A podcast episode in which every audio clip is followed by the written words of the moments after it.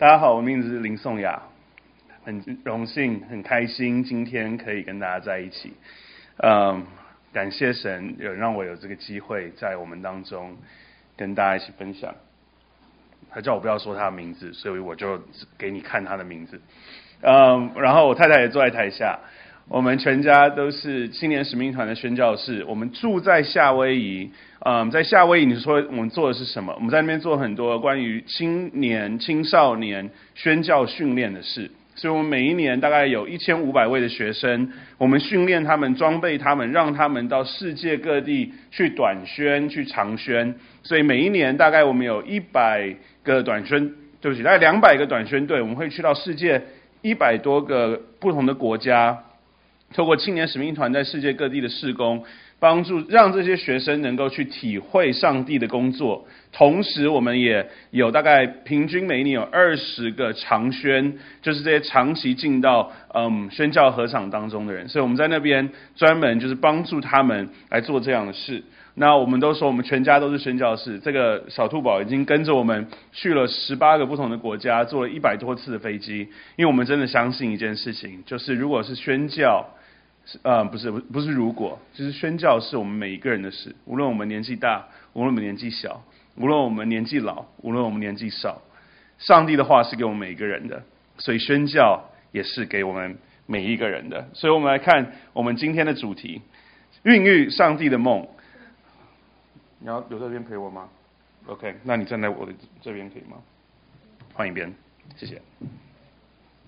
孕育上帝的梦，上帝的梦是什么？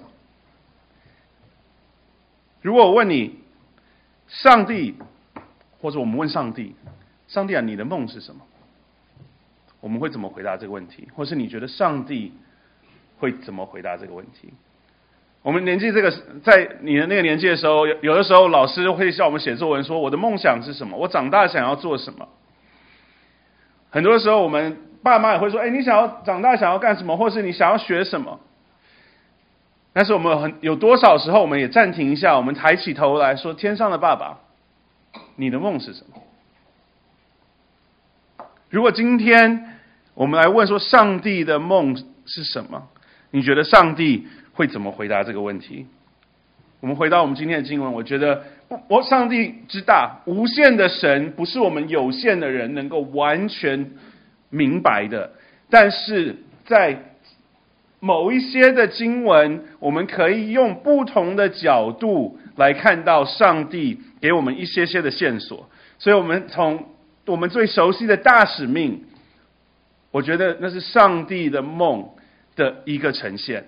所以我们刚才已经读到了，耶稣进前来对他们说：“天上地下所有的权柄都赐给我了，所以你们要去，使万民都做我的门徒，奉父子圣灵的名为他们施洗。”凡我所吩咐你们的，都教训他们遵守，我就常与你们同在，直到世界的末了。但如果从这个角度来看，上帝的梦是怎么呈现，或他希望什么样子的事情能够呈现的话，简单来说，上帝的梦想就是要上帝的权柄在天上地下完全的呈现。所以就是为什么大使命的开头，对不对？我们常常从第十九节开始，所以你们要去，或是我们把所以也省了，你们要去。但其实耶稣在说这整段话的时候，所以是什么？就是有个起承转合的功能，对不对？前面有一些他所表达的，因为他所表达的，我们之后去听他之后要说的说的事情。所以你们要去，所以为什么？所以因为。天上地下所有的权柄都赐给我了，这是我们大使命的根基，也是上帝他梦想的根基，就是天上地下所有的权柄都赐给我了，所以他的梦想的成就，一个大的原则是什么？就是。上帝权柄在天上地下完全的呈现，那包含了福音的分享跟邀请，让他们能够受洗，奉父子圣灵的名为他们施洗，对不对？所以第一个层面，他们如果从来没有听过，他们怎么能够成为上帝的门徒，对吧？所以他们怎么能够来回应上帝一个权柄的生活？所以第一个层面当然是传福音，第二个层面，凡我所吩咐的都教训他们遵守。我们的责任或是成的梦想的成就的第二个元素，接下来的那一步就是把神的话要把它传出去，把它教导出去，最后让人。可以得着帮助，去活出上帝的话来，就是用我们简单的话说，就是门徒训练。总结或是一个很简单，上帝的梦想，从大使命的角度来看，当他说他希望他的权柄在地上的彰显，一个简单当中会需要发生的事情，第一个传福音，福音需要被传出去；第二个，圣经的教导必须要被教导出去，但不只是教。而是门徒训练的一个关键，是有人陪伴着那些人，就像你的辅导们，就像你的爸妈，就像你的长辈，或是大哥哥大姐姐，在帮助你。我需要别人帮助，我相信你们都好像不太需要，因为你们都比我厉害，对不对？我相信有那种啊，我想要来跟随上帝，但是有的时候我就活不出来。但是如果有旁边有人可以帮助你、引导你，然后当像当做你的 coach 一样，OK。我是怕踩到他，嗯，那是多么好的一件事。所以总结也是用我们很熟悉的话：上帝的梦想的呈现，就在我们主导文的前面两句。我们在天上的父，愿人都尊你的名为圣，愿你的国降临，愿你的旨意行在地上，如同行在天上。如果有人问你宣教是什么，在我的心里面，这就是宣教。因为宣教在圣经里面并没有这个字直接的定义。有有人说宣教很广，有人说宣教很窄。但无论如何，这所有的角度回归到这一句话：我们在天上的父，愿人都尊你的名为圣，愿你的国降临，愿你的旨意行在地上，如同行在天上。所以好了。当我们大概的知道上帝的梦想是什么的时候，接下来一个问题：那上帝梦想的成就在乎哪里？上帝的梦工厂是什么？上帝用什么方式让他的梦想能够成真呢？你们、我们，天上地下所有的权柄都赐给我了，所以你们要去。我们要去。上帝的梦想的成就在你跟我的身上，不在，那某种程度在上帝的手中，因为我们不靠他，我们什么都不能做。但是上帝的梦工想、梦工厂，其实就是你跟我。好，我们让这样子的一个事实，其实我们都知道，对不对？所以这其实都是我的开场，因为我等一下要讲的孕育上帝的梦。更重要的跟我们有关系。问你一个问题：这三个熟故事，我相信大家都很熟悉。第一个，大卫打败歌利亚的故事，对不对？那个时候他去送便当给他哥哥，然后呢，他看到歌利亚这个非利士的巨人在跟他的以色列的军队在对战。然后呢，他的那个巨人哥利亚非常的可怕，所以没有人愿意去跟他打仗。然后在哥利亚辱骂耶和华神的那个过程当中，大卫说：“怎么可以有人这样子的侮辱我们的神？”所以他就嗯，那叫什么？自愿站到前线去，然后透过神机，他打败了巨人哥利亚。第一个故事，第二个故事，但以理，但以理跟他的朋友们被。在以色列灭国、犹大灭国之后，被掳到巴比伦去。在他们那边，有前面三年，这些很聪明的犹太人在巴比伦的王宫当中受训。然后在受训的过程的当中，那边的国王的那个呃王宫里面的主管就说：“哎，我要给你们吃这些有拜过的食物。”但是你跟他的朋友说：“不好意思，我们是敬畏上帝的。”所以呢，我不吃你要我给你呃你要我吃的东西，但是你让我们做个实验，我也不想要麻烦你，就是给我们十天的时间，我们只喝水，我们只吃青菜，然后我们不吃你拜过偶像那些很豪华的东西，然后我们来看我们的神会不会照顾我。十天以后，十这十四个朋友，但以理跟他三个朋友，最后得到的形容，圣经里面形容他们比其他的人都肥胖俊美。看到一个人可以有在那样子一个所谓的比较有挑战，跟他不同信仰的环境当中，他可以站立起来去做看上帝眼中看为正的事。第三个，门徒们被耶稣差派，不只是大使命上的差派，而是在路加福音第十章。Yes。要上学吗？好，你留在这边。路加福音第十章的差派，在那里，耶稣差派了七十二个门徒出去，他们去到了各个地方，没有带钱，没有带吃的，只带了一套衣服，把福音传到各个地方去。然后在传福音完了之后，他们回来，他们就跟耶稣回报说：“我看见，呃，我看见有人得医治，为别人施洗。”为呃为人按手祷告，他们好了；为他们赶鬼，鬼出去了。然后耶稣在全部的最后下了一个总结，说：“我看见魔鬼从天象天上被击落下来，看到了这群百姓们，这群门徒们很厉害。但是很好笑的，你知道是什么？吗？你知道路加福音是照着时间顺序写的一卷书，对不对？他在。路加福音开始就 说了这件事，就是为了要详细的记录，这是照这个历史历史时间顺序所书写的。路加福音的第十一章记载了一个很有趣的东西，你知道是什么吗？主导文。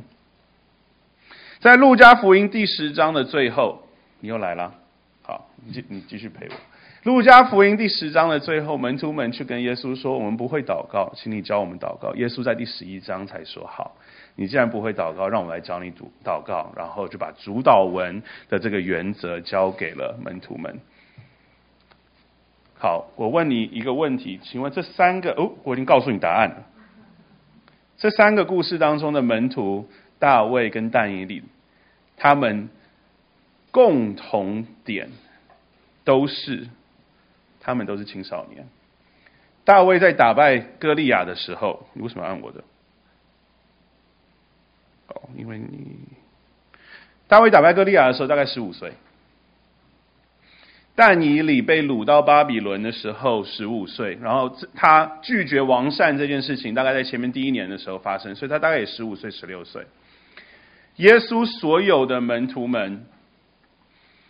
在一般犹太人的这样的习惯，他要跟随拉比，成为拉比的门徒的一个条件，或是一个社会的习惯，大概是十三岁到十五岁开始发生的事。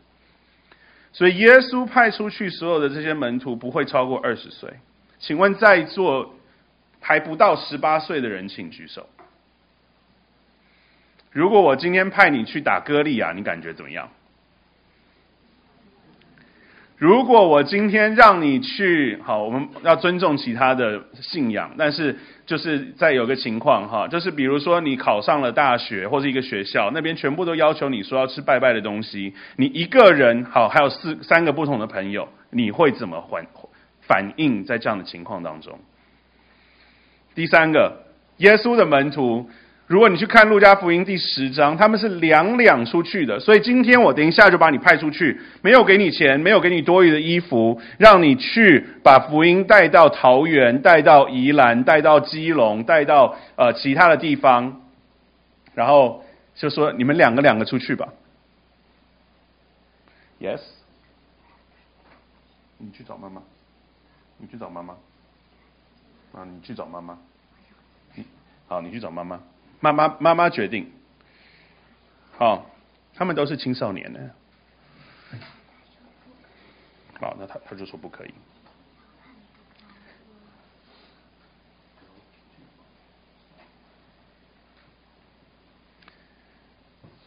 上帝在青少年的生命当中，跟青少年的手中，呈现了我们作为基督徒一个。被永远传颂的故事。大卫透过上帝透过大卫这个青少年跟歌利亚的这个故事当中，彰显了上帝是一个拯救他百姓的上帝。上帝透过但以理跟他朋友这一群青少年，在跟国王、跟当地一个邪恶权势帝国的这样子的一个纠结的过程的当中，他们说。我的上帝的主权超过了你地上王权的主权。你就算败了你的东西，我不愿意吃，但是我的上帝在不在你的主权当中的当中，我还是会照顾我。上帝透过青少年去到了城市偏乡，把福音传出去，不仅是嘴巴上说，乃是鬼被赶出去，医病得医治。在那个当中，透过青少年，上帝彰显了他的大能。回到我们说，上帝用了青少年来完成了他的梦。当然不只是青少年，但是我们特别可以看到，圣经当中一而再、再而三的，上帝使用青少年作为他的梦工厂，他的宣教的梦，透过你来完成。当然不只是你，也是旁边的你。透过在座的我们，我已经不是我们了哈，不好意思，我已经不是青少年了。虽然我觉得我很想，或者我很希望回到青少年，但是我不再是青少年了。但是我们看到的是什么？上帝透过青少年来完成他的梦。为什么？为什么他上帝喜欢用青少年来做这件事？为什么上帝想要用青少年？因为在我们的华人的这样的一个思维当中，常常我们会觉得说，你年纪越小，你越无能。我们常常会觉得说，你年纪越小，你还不够成熟，你还不够有能力，你还不够。然后我们就贴了很多的标签，让我们的小孩、我们的青少年，让你会觉得说，我虽然想要服侍上帝，但是我不能够。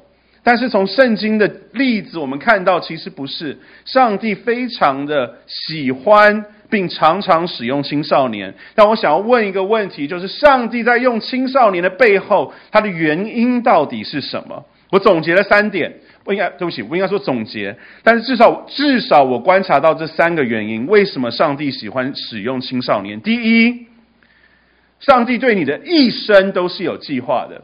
我们在诗篇的一百三十九篇当中，我们常常喜欢听看到的那个，就是在我们出生的年日，我们一生都在他所写下来的。我们的生，上帝对我们生命的计划，不是在你到了十八岁、二十岁找了工作之后才开始的。上帝的对你的计划，从现在，从你出生，从你出生以前，每一天都记在他的书上。他对你的想法，他对你现在这一刻的这一天的这一秒，他都有想法，他都有计划。不是等到你大学毕业以后，不是等到你硕士毕业以后，不是等到真的什么什么条件之后，你才足够成熟让上帝用你。对，的确有生命孕育跟培养跟训练的过程。大卫打败歌利亚之后，到成成为。呃，大卫王中间有十四年的时间，但以理在被训练到成为国王所用的重臣，还是有时间。那些门徒们从那一次出去传福音到真正耶稣离开以后，开始建立教会，还有三年的时间。从领受梦想到成就梦想是有时间的，但是如果你不相信，你在这个时候，上帝就可以把梦想放在你我的身上。等时间到，梦想要成就的时候，会不会就来不及了？上帝对你在这个时刻已经有他的心意。第二，上帝是做新事的神，对不对？我们常常的说，上帝的意念超过我们的意念，上帝的上帝的道路不同于我们的道路。OK，所以上帝是做新事的上帝。但是作为一个人，从二十五岁之后，我们的身体就是逐渐的衰老。我们能够做的事情就是越来越少，这是事实啊！所以我已经处于一个衰老期了，不像你们还在处于一个增长期，真是令人羡慕的一件事。所以自然而然的，我能够为上帝做的事情会越来越少。但是回到一个很简单的原则，我这个有限的神人，我这个有限的人，永远没有办法完成上帝无限的心意的时候，我就会需要像你们一样的人，继续的完成上帝要做的新的事情。再来第三个原则，各世代有各个的责任。使徒行传十三章说。大卫在服侍了他那一个时代之后就睡了。大卫王他的责任在他的那一个世代之后他结束了。那什么意思？那下一个世代了？那之后的世代了？我的爸妈有他们那个世代的责任。我的这个世代有上帝托付给我们这个世代的责任。但是在你们的那个时代，我们现在称为 Generation Z，上帝在你们的那个时代，有上帝托付你们的责任。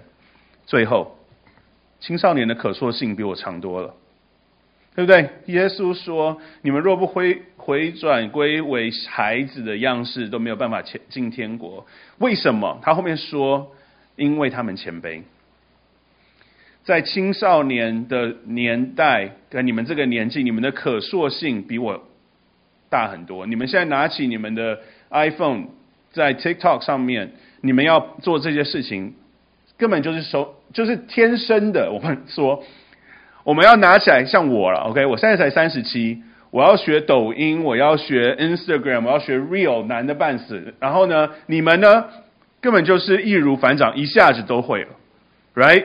你们都在点头，因为你们都在笑。你们说你，我也不想要看你做的那个，因为实在很老，对不对？但是你们有跟你们这个世代沟通的语言是我不知道的，这是上帝在你们当中做的新的事情。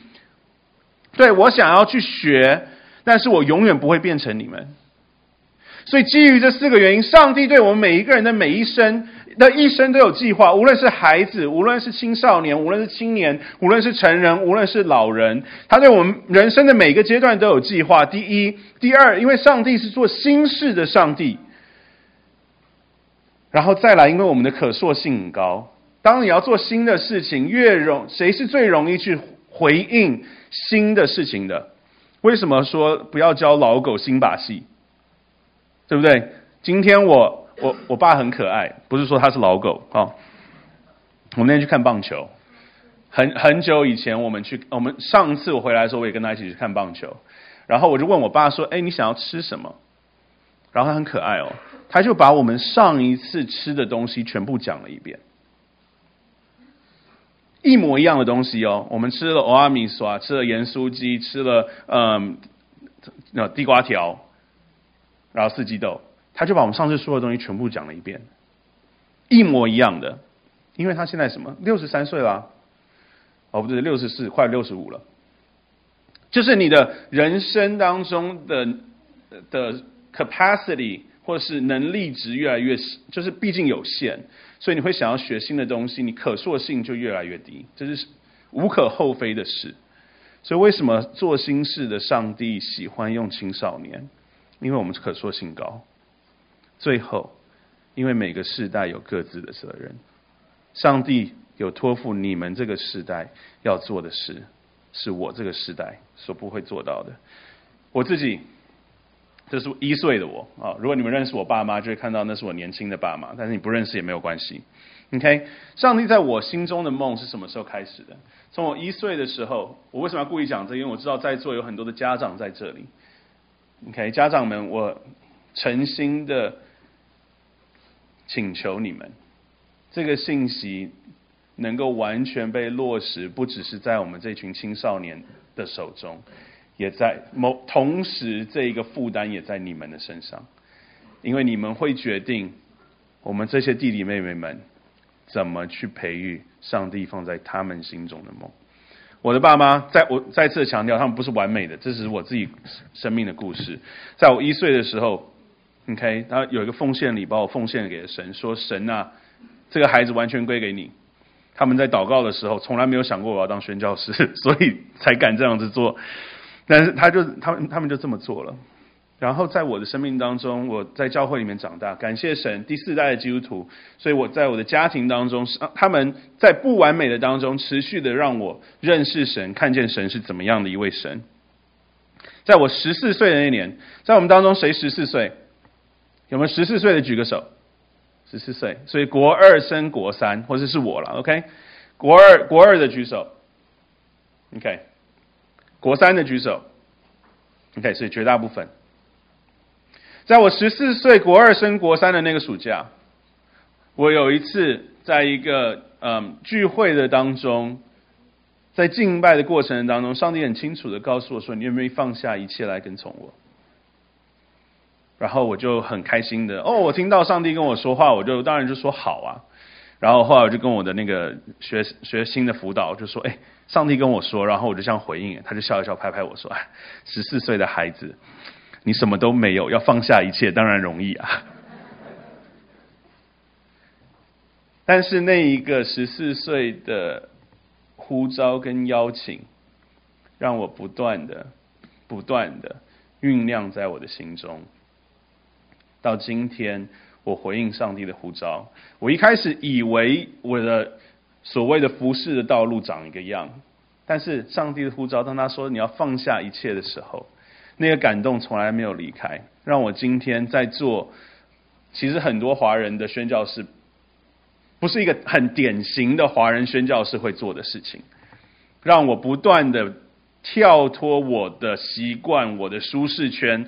我是一个读数学、财经毕业的人，我太太是摄影师，结果我们两个开始一个多媒体的嗯试工，就是对我来说非常挑战的一件事。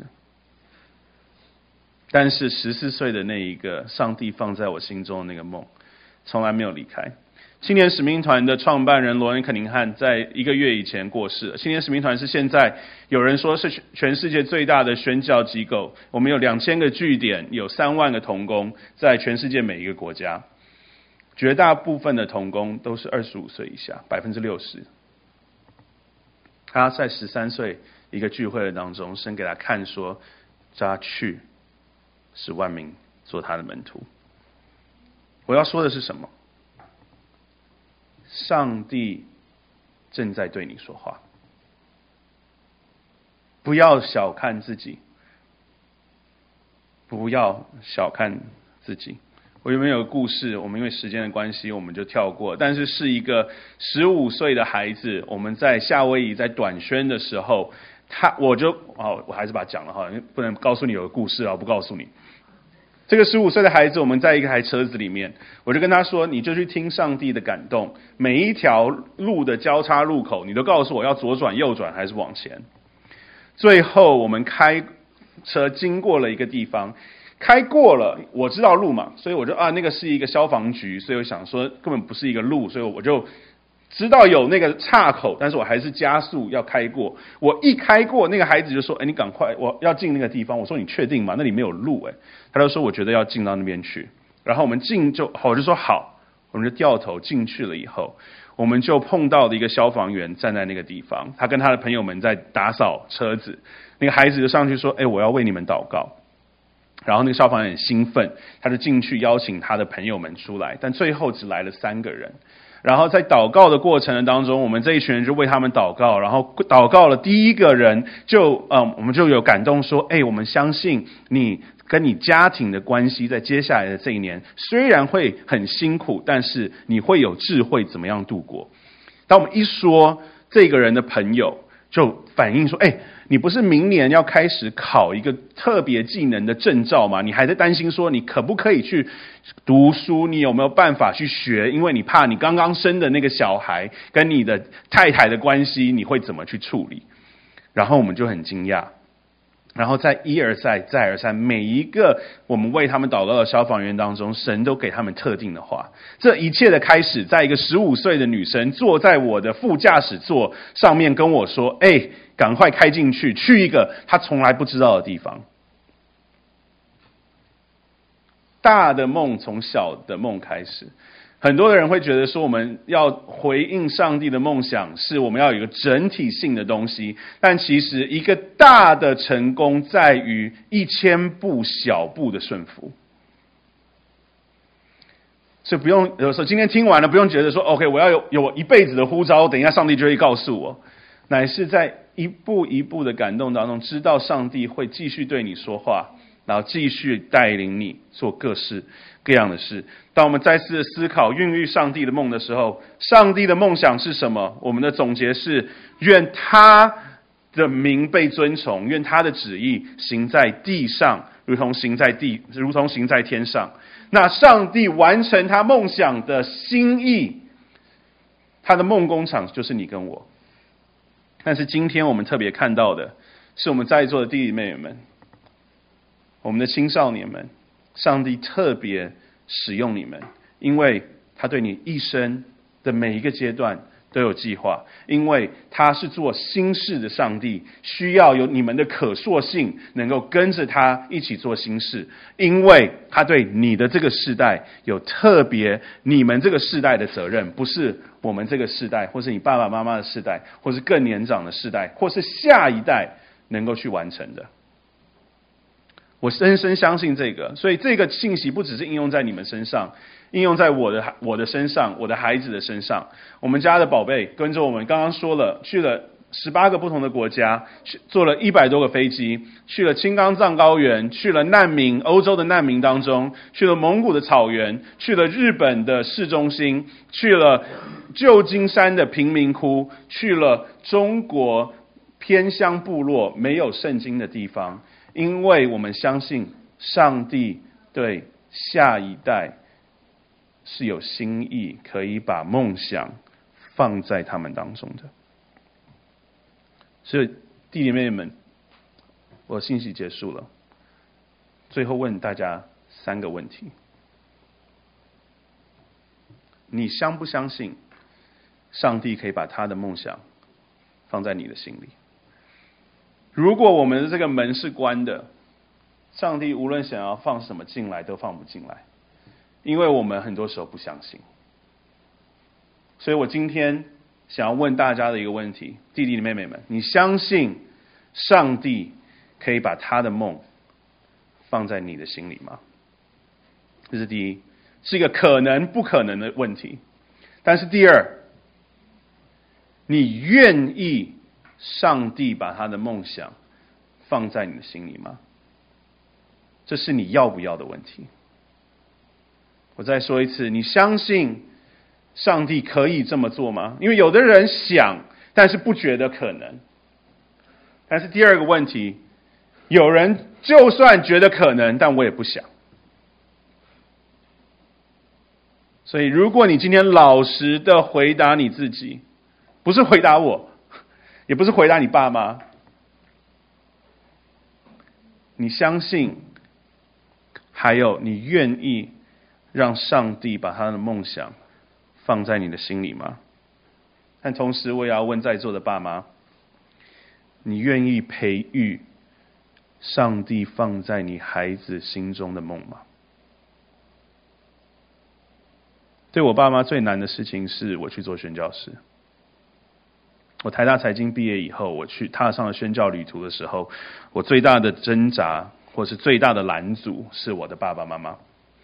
但是我踏上了这个旅途一年以后，在年终感恩小组分享的当中，我爸爸说我这一年最感恩的事情是宋雅去当了宣教师，因为他踏出了我们家的舒适圈，让我们经历了一个我们从来没有经历过的上帝。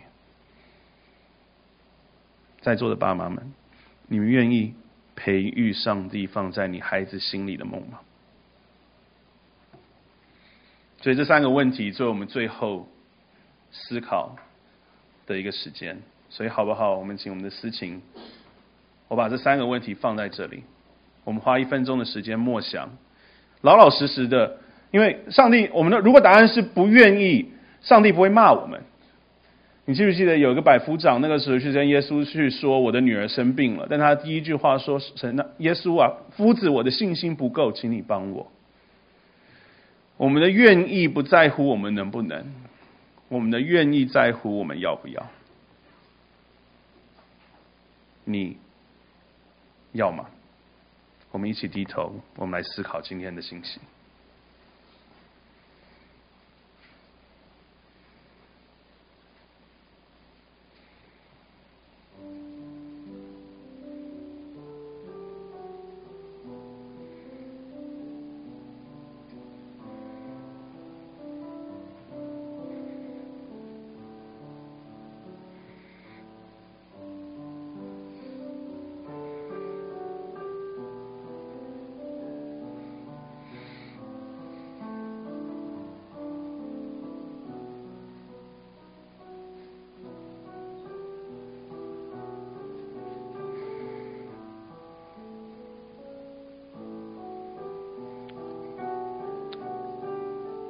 我们接下来有一个自己回应我们神的时间，也不用，我不用邀请你站起来。我知道有些时候有点太难，但是如果你的答，你刚刚的答案，你在思考这三个问题当中，你的答案是你相信上帝可以，你也愿意让上帝这么做，你可不可以自己就简单的跟上帝有个回应的祷告？但我邀请你不要摸，不要完全没有说出来，OK？但你也不用很大声。但是如果你觉得你需要站在椅子上向全世界宣告，我也不会拦阻你。但好不好？你有一个简单的，你先不用想说要怎么做，怎么可能？而是一个单单的我愿意，上帝啊，我愿意让你的宣教的梦，上帝，我愿意让你的梦落实在我的心里，让我能够成为你的梦工厂，让你的旨意。可以行在这个世界上，如同在天上。如果那是你，我邀请你用你自己的话，简单的跟上帝有个回应。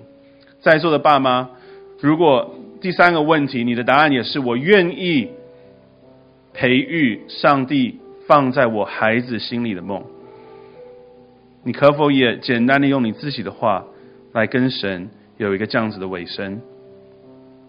好吗？我们花最后三十秒的时间。